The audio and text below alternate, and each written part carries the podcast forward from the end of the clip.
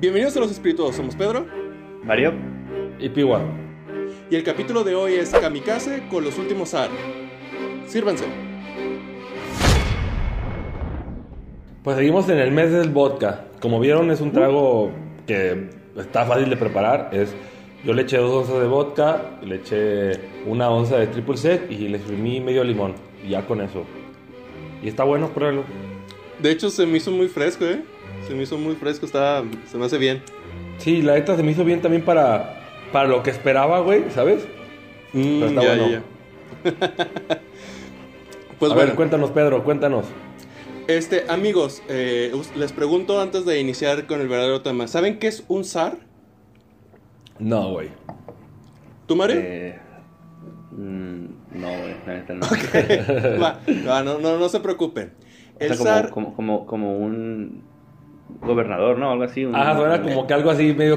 Exactamente, exactamente. El zar es sinónimo de rey, faraón, emperato- emperador. Es un, eh, es un título eh, de, de gobierno que es autócrata también. Autócrata quiere decir que una sola persona gobierna un territorio. Tal vez no, no, los, no conocían zar, pero yo creo que ubican el nombre de Anastasia Romanov. ¿O no? Anastasia Pues- Romanov. ¿No es la de la película de Anastasia? Exactamente, de Ajá, la película decir, animada. De Disney. Me suena Sí, como de Disney. Bueno, no era de Disney, pero todo bien, amigo. Casi latinas. Este, tal cual, ese tema es una leyenda y, eh, y ha pasado a la historia. Sin embargo, cuando lo investigué, no tenía eh, demasiada carnita ese tema, iba a quedar muy corto. Entonces me fui por sus antecedentes que son muy interesantes. Y para ello, nos vamos a enfocar en la Revolución Rusa que se hizo en los años 1900. Y tengo que decirles que este tema eh, de la Revolución Rusa es muy interesante porque cuando lo estaba investigando, pues para saber por qué se hizo, por qué no se hizo, lo que sea, había algo que no entendía y me fui para atrás en el tiempo. Y encontré otro, otro evento que desató lo que fue la Revolución Rusa, pero había otra cosa que no entendía y me fui más atrás en el tiempo. Y así estuve hasta que recorrí nueve siglos de historia rusa. Hasta que llegaste a los dinosaurios, ¿no? Casi, casi. O sea, yo realmente, y les tengo que decir, que este tema no me gustó hacerlo. Amé hacerlo. Porque contándoles un poquito de mí, eh, Te ustedes encanta que todo me- lo ruso. No, aparte, me encanta todo lo ruso y a mí me encanta rusos. A mí me encanta que me cuenten historias, me encanta ver historias, me encanta jugar historias, o sea, la verdad, me encantan todas las historias. Y yo que estuve leyendo 900 años de historia rusa, se me hizo increíble.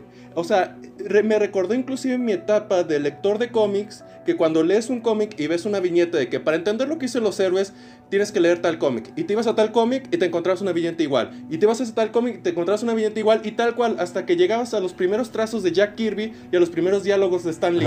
y decías, ya entendí y voy de regreso al futuro. Eso fue prácticamente, fue así. Y Rusia, tengo que comentarles que si tienen la oportunidad de, le- de leer su historia es muy rica porque tiene un montón de regímenes políticos, ya tiene, tiene principados, tiene zaratos, tiene imperios. Ahorita en la modernidad pasó al comunismo y luego a la democracia. Es, es, es increíble su historia. La verdad se lo recomiendo mucho, pero dice- dirán, Pedro, ¿eso qué tiene que ver con la revolución rusa? Concéntrate. Pues tiene que ver todo. Porque este, precisamente por esos cambios de regímenes políticos, la gente estaba ya harta. O sea, ya los esclavos no sabían si eran esclavos o no. La servidumbre no sabía si era servidumbre o no. Los campesinos no sabían si eran campesinos o no. No sabían quién gobernaba y ni cómo se gobernaba este lugar. ¿Cómo que no, no, no, es que no, no, no te entiendo. ¿Cómo que no sabían si eran o no? Ah, es que había tantos cambios, tantas leyes que se aprobaban y se desaprobaban, que ellos Ah, ya no ok. sa- sabían si eran esclavos, o sea, somos servidumbre, ¿qué, qué somos, pues? O sea, Ah, ¿puedo yo ir a la ciudad a hacer cosas o no? Entonces, fue, fue un relajo, pues, con, con la política rusa en esos 900 años. Y hasta 1900 hicieron su revolución. Si ustedes se preguntan, oye, ¿por qué esperaron 900 años para hacerla?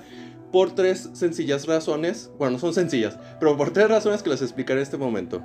La primera razón es porque el gobernador de ese momento, el zar de ese momento, era alguien muy maniable.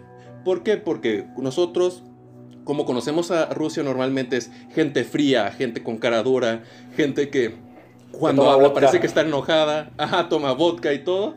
Entonces en su momento todos sus gobernadores eran eh, muy sádicos, de que quiero hacer una revolución, te mato.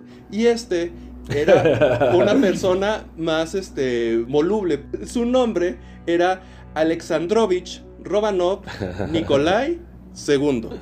Ah, huevo. Los, a- Alejandros son los Sashas, ¿no? Sí. Hemos quedado con eso. Es Sí. Sasha. Este, esta persona se le llamaba el indeciso.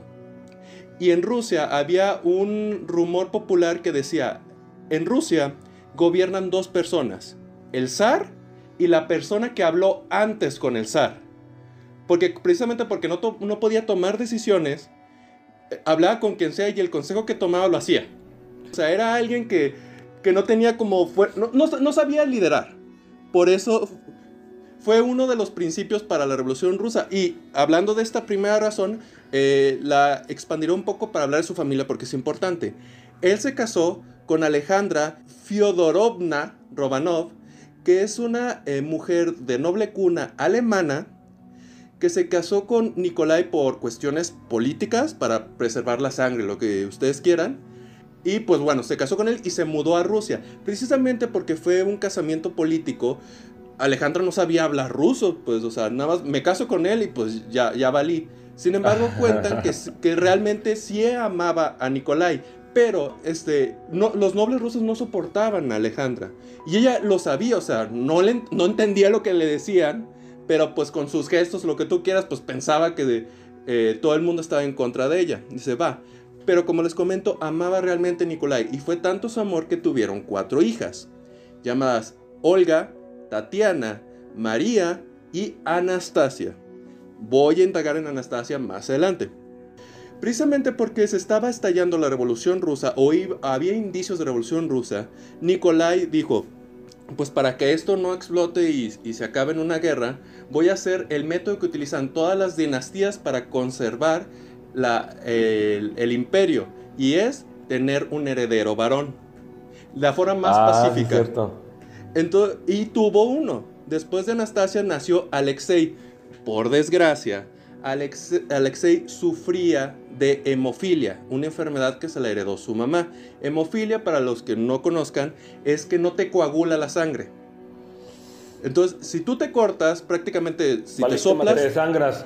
te- Te sangras. as- exactamente. O sea, alguien normal, si se sopla, solo sale una costra y ya. Pero a esta persona no le sale la costra y empieza a sangrar, sangrar y se desangra. Precisamente por ello, que era su solución para que no saliera la revolución rusa, pues le salió el tiro por la culata, ya que, ay, pues me salió este niño con esta enfermedad, y se mudó a un palacio para que nadie supiera, obviamente por el radio pasillo, todo el mundo se enteró y avivó un poco más la llama de la revolución. Esa es la primera razón, la familia de Nicolai. La segunda fue la- el estallido de la Gran Guerra en 1914. La Gran Guerra en un futuro sería llamado la Primera Guerra Mundial. Y Rusia entró en esta guerra. Obviamente el pueblo dijo, oye, ¿por qué ves que estamos pobres, que no sabemos ni siquiera si somos esclavos, servidumbre, lo que sea, y estás entrando en una guerra? Mejor concéntrate en tu pueblo. Y Rusia entró precisamente porque era vecino del imperio astrohúngaro. Y el imperio astrohúngaro fue aliado de Alemania y aliado de Italia, que fue la primera facción contra Francia, Inglaterra y Rusia. Entonces fue, eh, avivó un poco más la llama y más aún porque hace un par de años o hace tres años atrás de, de la Primera Guerra Mundial tuvieron Ajá. una guerra con Japón y la perdieron. Chale. Y la tercera razón es por la ingresión de un nuevo miembro de la familia que nadie quería en un futuro llamado Grigori Yefimovich Rasputin. Esta persona, exactamente, esta persona, además, antes de continuar, ¿qué saben de él? Lo de la película de Disney ya. Y ya. Cuando dice miembro de la familia es un miembro este, político, no fue. Realmente No no, pertenece a la familia. Esta persona, Ok. hablándoles de, de, de Rasputín, era eh, un señor que a una joven edad entró a una congregación para hacerse sacerdote. No investigué si era católico o no, no, eso no me interesó, pero quiso estudiar sobre este, la religión y todo eso. Pero él tenía ese don, esa facilidad que tuvo todos los dictadores. ¿Qué es lo que quiero Como decir? Que Hitler, tuvo- para, para hablar y controlar a la gente, ¿no? Exactamente, exactamente. Y tres razones eran, eran por las que eh, tenía esa facilidad de, de convencer a la gente. Y inició ese rumor de que era un hechicero, de que vendió su alma al diablo y cosas así. La primera razón era porque él tenía una mata de pelo negra y una barba así muy grande negra, pero sus Ah. ojos, no, pero sus ojos eran grises azules.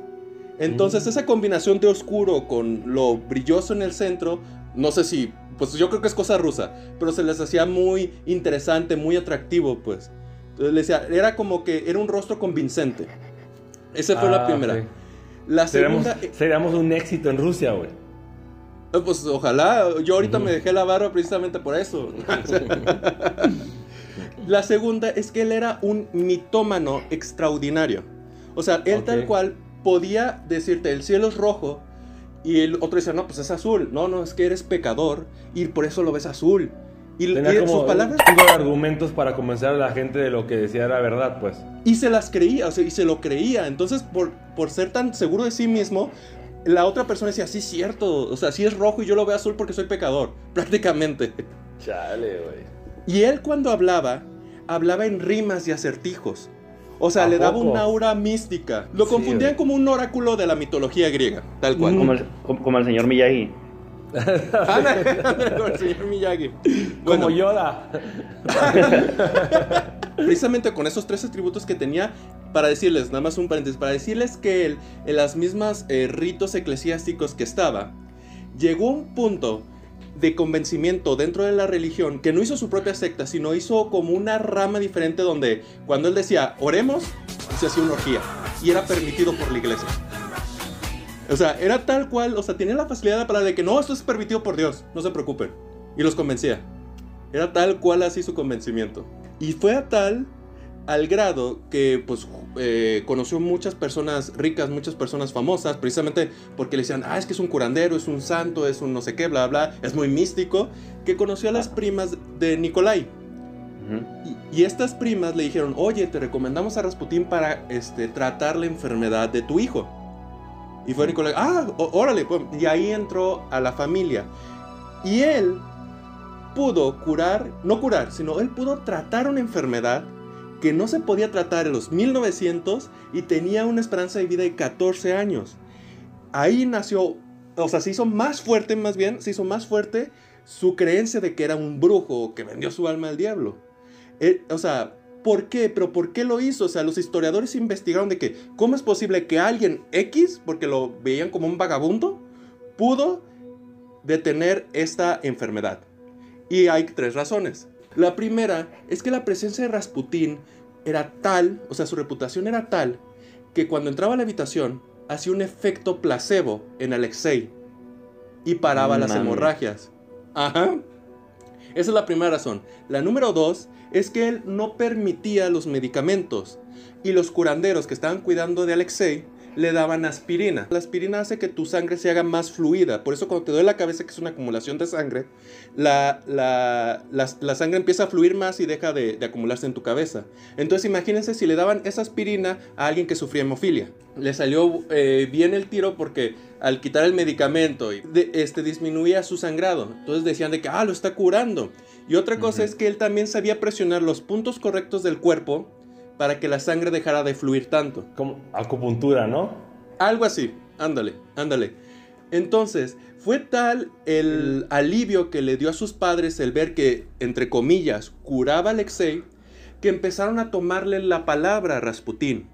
Entonces, si tenemos un gobernador llamado el indeciso que le hace caso a cualquiera que le diga, y tenemos a una madre que es odiada por Rusia y luego llega alguien ruso que le cura a su hijo, pues obviamente lo que diga Rasputín se va a hacer. A huevo.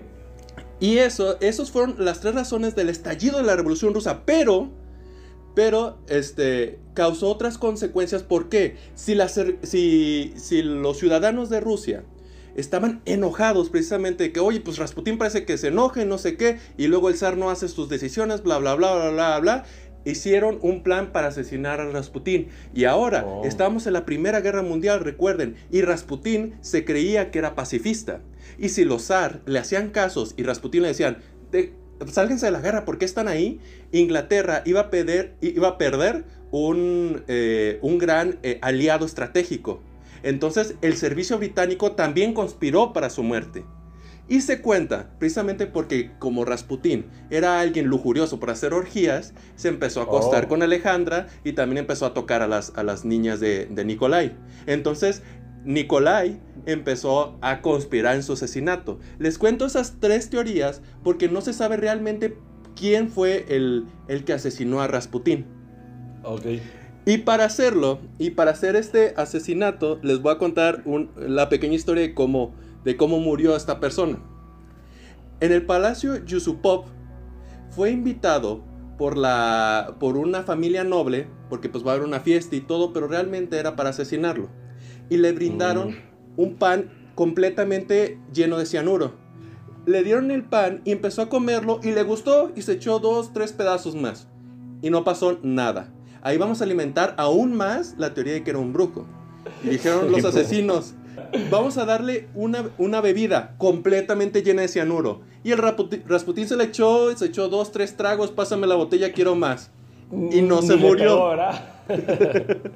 Llegó un punto en que, y esto eh, ya lo cuentan como, como entre broma y verdad, de que Rasputín estaba tan, este, tan entrado en la fiesta que, que vio una guitarra y empezó a tocar canciones folclóricas de Rusia. Y los demás asesinos pues empezaron a cantar con él porque a ver a qué hora se muere. Pero dijeron, pues bueno, ya, ya, ya, esto ya llegó a demasiado. Se fueron de la habitación, uno regresó, le disparó en el pecho, ya cayó Rasputín, le quitaron su ropa, uno de ellos se disfrazó como él para decir, ah, aquí no murió nadie, él se fue del, del, del, palacio. Pero a la mañana siguiente, obviamente la puerta estaba cerrada para que nadie viera el cadáver, al abrirla, Rasputín se abalanzó con ellos teniendo una bala en su cuerpo. O sea, pasó un día en ese cuarto con una bala en- adentro, mordió a uno en el tobillo y corrió a través, a, caber- a- a través del palacio. Le dispararon dos veces más, saltó por la ventana y al fin, cuando estaba corriendo por el patio, le dispararon en la cabeza para al fin matarlo. Y déjame te cuento, después de eso, lo tomaron, lo lanzaron a un río congelado, obviamente pues le abrieron un hoyo en el hielo. Sí. Y cuando lo sacaron y hicieron su autopsia, no murió por los balazos ni por el veneno, sino por el agua acumulada en sus pulmones. O sea, él seguía vivo con un disparo en la cabeza. Bestia. Por eso, eso avivó más este, el La hecho de que era brujo. Ajá. Continuando con la revolución rusa, ya con la muerte de Rasputín, el partido bolchevique, bolchevique que era el partido antizarista, eh, capturó a los, a los Romanov y los mantuvo prisioneros, pero como prisioneros políticos. Es decir, es decir, aún tenían sus lujos y, bebían, y vivían en mansiones, pero pues llenas de guardias, ¿no? Y entró la Rusia en una guerra civil, porque había el, el partido bolchevique antizarista y el partido prosarista. Entonces em- eh, eh, hubo eh, varias batallas en, en contra para liberar a los zar y que no sé qué, bla, bla, bla. Y los estuvieron que estar moviendo de palacios para que pues no los capturaran los que estaban prosaristas. Hasta que llegaron a un lugar que se llama la Casa del Propósito Especial. Y ahorita van a escuchar por qué. Ahí fue una mansión enorme, eh, van a ver una foto aquí, enorme, con una empalizada de madera que casi llegaba al techo, para precisamente que no salieran. Y los guardias, desgraciadamente, los guardias eran demasiado radicales este, en contra de los zars. Entonces, un día, porque ellos creían que eran un símbolo de autocracia y eran- querían quitar la, la autocracia de Rusia. Recordemos que autocracia es que una persona gobierna. Este, entonces querían asesinarlos completamente. En 1918 eh, los despertaron así de su habitación y los llevaron al sótano. Y es que no, es que ahí, vienen, ahí viene el ejército rebelde, este, tenemos que esconderlos en el sótano. Y cuando llegaron al sótano le dijeron, hasta aquí llegaron, hoy van a morir. Y los empezaron a fusilar en el sótano de, de esa casa. A todos y a cuatro sirvientes que tenían. Ahora bien, oye, pues si murieron todos, incluyendo Anastasia, ¿cómo nació la leyenda de Anastasia? Ahí les va. Primero que nada, el fusilamiento, repito, fue por guardias extremistas, no fue ni por nadie del partido bolchevique ni nada, o sea, fue algo clandestino, fue algo eh, desobedeciendo al partido que seguían, o sea, nadie lo sabía y los asesinaron. Entonces, no se ocurrió el rumor ni dijeron, ah, ya murieron los zars, nadie supo que murieron. Ese fue el primero. El segundo, que haré un comentario final de ellos este, al final, pues, es que precisamente para deshacerse de los cuerpos y que nadie supiera que ellos asesinaron a los zares, los empezaron a enterrar en diferentes partes. Porque decían, a ver, los vamos a enterrar aquí. No, no, no, espérate, aquí los van a descubrir. Y los desenterraban y los movían de lugar. In- inclusive intentaron de, de meterlos en una mina y derribar la mina, pero no pudieron derribar la mina. Entonces los, los enterraron en diferentes lugares y mucha gente veía que cómo quitaban y enterraban y desenterraban cuerpos y decían, ah, pues como que se parece al zar. Y por, como que alguien los mató. Tercero, ellos poseían, eh, como les digo, como eran prisioneros políticos, tenían eh, aún eh, joyas y vestidos, tenían- o sea, vivían como reyes, pero eran prisioneros. Los guardias, cuando entraban a su casa para eh, investigar qué onda, eh, de vez en cuando ro- robaban cosas. Y ellos, Ajá. precisamente para este, proteger sus cosas, empezaron a coser sus diamantes, sus piedras preciosas en su ropa. Y cuando fue el fusilamiento, sirvió como un chaleco antibalas. No mames. Esas joyas. Oh, oh, oh, ok, ojo. Sí murieron, sí murieron. Pero eh, el fusilamiento sí duró como unos 10 minutos. Porque varios sobrevivieron. cabeza, ¿no? Ándale, ándale, exactamente. Porque muchos sobrevivieron y vieron que tenían joyas incrustadas. Pero la leyenda surgió porque decían, ah, es que uno se hizo el muerto, uno me refiero a Anastasia, se hizo el muerto y las balas no le penetraron. Y cuando se llevaron los cuerpos se saltó del camión y, y se escapó. Esa es la tercera razón. Y la quinta razón es que en 1920, dos años después de- de- del fusilamiento, una persona en Berlín trató de suicidarse y como no tenía papeles la llevaron a un centro este, psiquiátrico. Y ahí decían, no, pues este, habla alemán pero con acento ruso, sí, no, no sé qué. Y como que se parece a uno de los Romanov. No, sí, cierto, este, tiene razón, se parece a la hermana mayor, a, a- a Olga. Pero decían, no, no, no, es joven, ha de ser Anastasia. Y la chava llamada Anna Anderson, como era, eh, realmente tenía problemas mentales, pues se iba a suicidar. Dijo, de aquí soy y soy Anastasia Romanov, la última sobreviviente de los zar. Y llegó al punto de que en Alemania se celebró un caso eh, para ver si era Anastasia o no, que fue el caso más largo en la historia de Alemania, que duró de 1938 a 1970. Hasta el último... Exactamente, hasta el último se desmintió porque, ah, digo, este, se probó que no era Anastasia porque había falta de pruebas. Pero, Anasta bueno, Ana Anderson dijo que era Anastasia hasta el día de su muerte. Y ya para terminar este tema, eh, cuando, cuando terminó la guerra civil, inició lo que llamamos la Unión Soviética, el tema que nos encanta hablar porque está lleno de conspiraciones. Y en, esa, y en ese tiempo, en 1970, encontraron los cuerpos de nueve personas, de Nikolai, el padre, Alejandra, la madre, las tres hijas, bueno, una, tres de las hijas, Olga, María y Tatiana, y cuatro, este, los cuatro sirvientes que les comento. Pero ¿dónde estaba Anastasia y dónde estaba Alexei? Avivó más el hecho de que, ah, Anastasia realmente este, sobrevivió. De seguro si es esta Ana Anderson, bla, bla, bla, bla, bla. Pero años después se descubrió a kilómetros de ahí, por eso les comento de que como movieron los cuerpos de, de entierro, desenterraron dos cuerpos que coincidían con los cuerpos de Anastasia y de Alexei. Pero nada de esto se dijo porque como la URSS se hizo a partir de abolir el zarismo y que encontraron el cadáver del zar, era fusilamiento seguro para la persona que lo había encontrado. Entonces guardaron el secreto hasta 1991, cuando la Unión Soviética dejó de existir y ya Sí. empezó su, su- su democracia. Y ya dijeron, ah, ok, ok, entonces Anastasia sí murió de verdad. 1991, güey. Sí, no, o sea, recientemente fue- empezó la fue el año democracia. que nací, güey. Sí, yo también. por dos, por, dos, por tres, por tres. Por y tres. esa ha sido la historia de los últimos zars de Rusia, que incluye la historia de Rasputin como mago y la leyenda de Anastasia de su, de su supervivencia.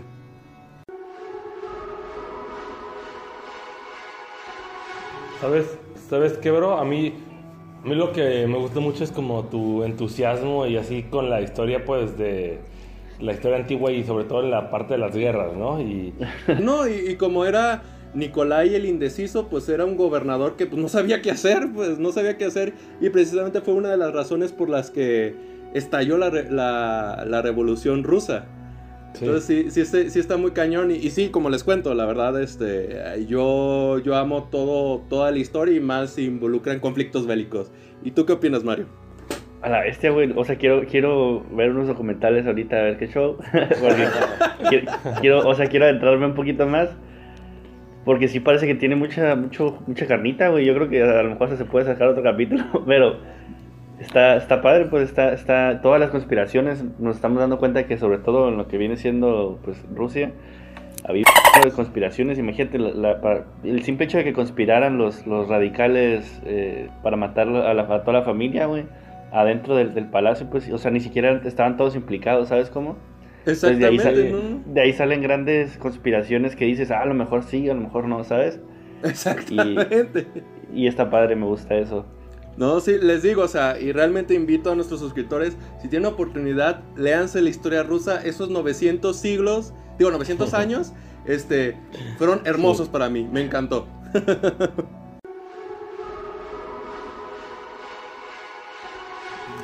El trago, viejo, fíjate, no, pues obviamente no me paró la boca en todo el capítulo, no lo probé tanto y pues me sobra aún.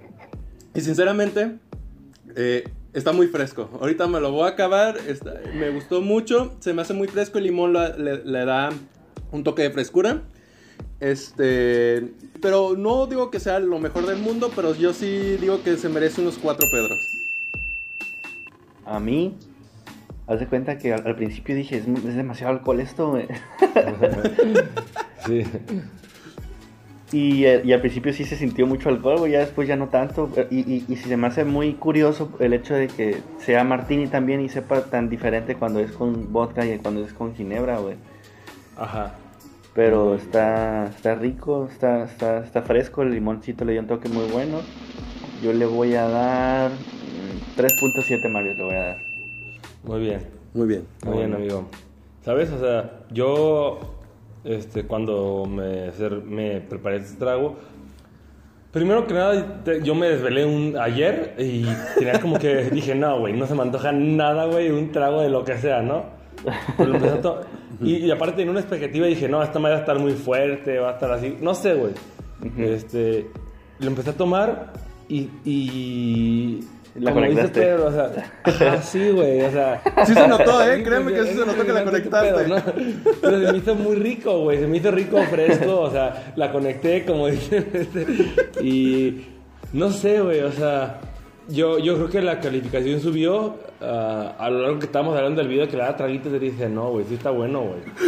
Este, es un- y es un trago sencillo, es puro alcohol, básicamente, y pues limón, güey. O sea, yo, yo creo que le voy a dar un 3.5 piguas. Muy bien, muy bien. Pues qué bueno que les gustó el tema. Y espero que les haya gustado a ustedes. Suscríbanse para más. Dejen sus comentarios. Denle a like. Compártanlo para que le llegue a más personas. Y pues nos vemos en la próxima. Cuídense. Saludos, amigos.